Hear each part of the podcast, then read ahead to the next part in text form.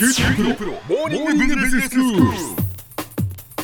今日の講師は九州大学ビジネススクールで国際ロジスティクス国際経営がご専門の星野博先生です先生明けましておめでとうござい明けまますしておめでとうございます。今年もよろしくお願いいたします。どうぞよろしくお願いいたします先生新年最初の放送です。今日はどういうお話でしょうか、あの昨年何回かですね、あのパナマに出張してたんですけれども、ええあのパナマ関連で2つ大きな出来事があったんですよね。はい。あの一つは世間を騒がせたパナマペーパー、パナマ文書と言われるものなんですけど、覚えていらっしゃいますよね？覚えてます覚えてます。あのタックスヘイブンと言われるいわゆる租税回避地というところのパナマを利用して大企業だとか個人がですね税金の節税をしてたっていう話ですね。はい。であれには10を超えるですね国家元首クラスもそれをされてされてたし、日本の企業や個人も含まれてたみたいなんですけど、でまあ、タックスヘイブンというのは、まあ、企業だとか個人がペーパーカンパニーを立ち上げてですね、その自国で得た利益を送金して税金を回避するという仕組みなんですけど、はい。でこれ自体はですね特に問題はないんですけど実はその、その不正に得た利益をですね送金して資産を移すっていういわゆるマネーロンダリングが行われる可能性があるんですよね。でパナマって人口350万人ぐらいの小さな国なんですけど、ええもう驚くぐらいにですね高層のあのビル群があってそれ何かっていうと70個以上の銀行なんですよね。そんなにたくさん銀行があるんですか、はい、でその中にはそのマネーロンダリングに関わってたという利益を持たれている銀行もあるんですよね。へえそうなんですね、まあ、この問題についてはまだまだだからその解決していない部分があるんですよね。ありますよねはいそれから先生あの先ほどパナマ、まあ、2つの大きな出来事があったというふうにおっしゃいましたがもう一つは何ですか？もう一つの方はですねいいニュースなんですけれども、ええ。あの昨年の6月の26日にパナマ運河がですね9年がかりで拡幅あの幅を広げる工事をしてたんですけどそれが完成したんですね。ついに完成したんですね、はい。先生あのこの番組の中でも何度かこのパナマ運河のえー拡張工事についてお話しいただきました。はい。ええ。パナマ運河自体は1914年に開通してますけども、はい。102年前なんですけどその102年後の昨年にですねその拡幅が完成したってことなんですけど、この意味って非常に大きいんですよね。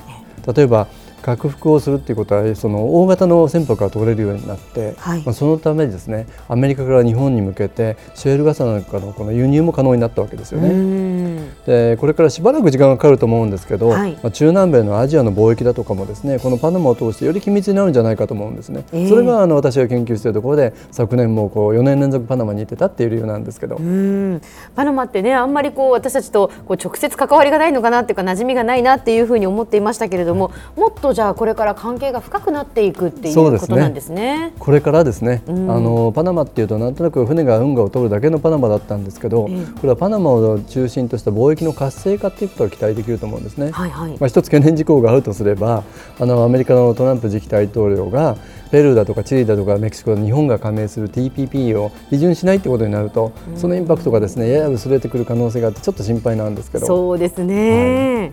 で、まあ、今小浜さんが言われたようにパナマってあんまりこう馴染みのない国ではあったかもしれませんけど、実は日本でパナマ船籍の貨物船っていうとよくニュースなんかで聞きません？ああそうです、まあ、例えばその船のその事故が起きたりすると、そのパナマ船籍とかそういうその耳にする機会はあるかもしれませんね。はい、あの船籍っていうのはですねあの船の戸籍のことなんですけどいわゆるその企業が本社を登記してある場所があるように船もですね必ず登録してある国があるんですよね。でそれがパナマであるとかリベリアであるとかですね実はあのは博多港でも行って見ていただければと思うんですけど、ええ船の後ろ船尾を見ると必ずそこに船のその船籍のある国と港が登録されてるんですよね。はあ、そんな気にして見たことなかったですけど、じゃあ船尾を見るとわかるんですね、どこの国の船なのかとそうです。リベリアその下にモンロビアとかですね。ジャパンって書いてあって神戸とかですね。必ずその船籍の登録してある国と港が書いてあるんです。へえ。でちょっと古い調査なんですけど2013年の末にですね世界の貨物船約10万7000隻の船籍別の内訳をこう調査したものがあるんですけどトップがパナマだったんですね。でこれを総トン数、まあ、船の大きさでいうとですね世界の約2割がパナマ船籍。2番目のリベリアが11%だったんですけどもうこう考えるとこの2つの国だけで世界の貨物船の3分の1がですねこの2つの国に登録されているということなんですよね。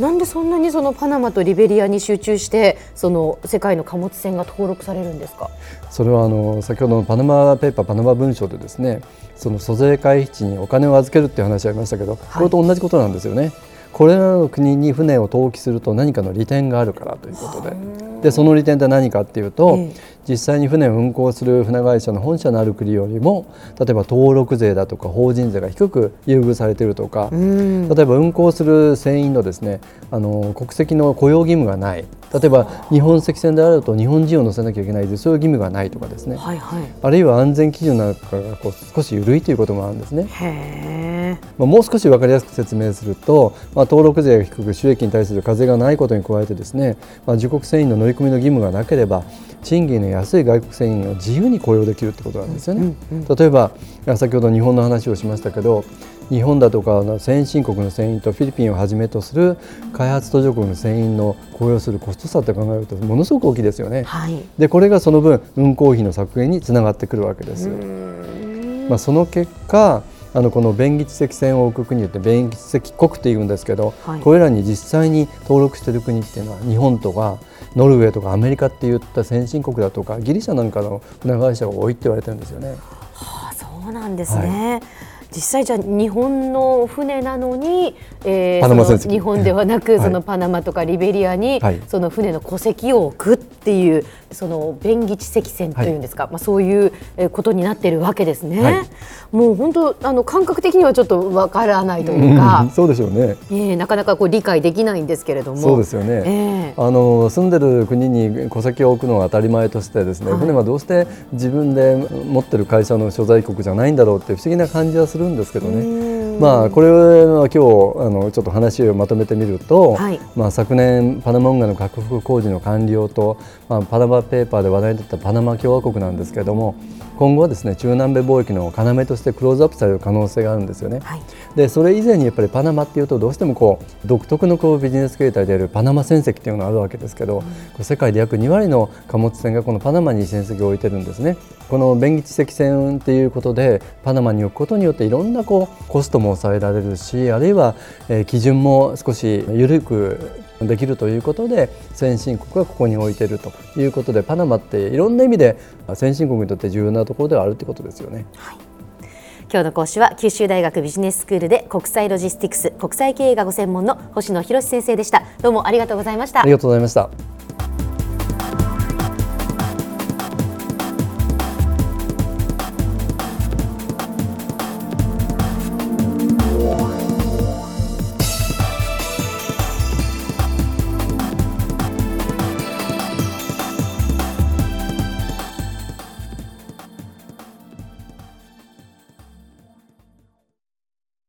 QT プロは通信ネットワーク、セキュリティ、クラウドなど QT ネットがお届けする ICT サービスです。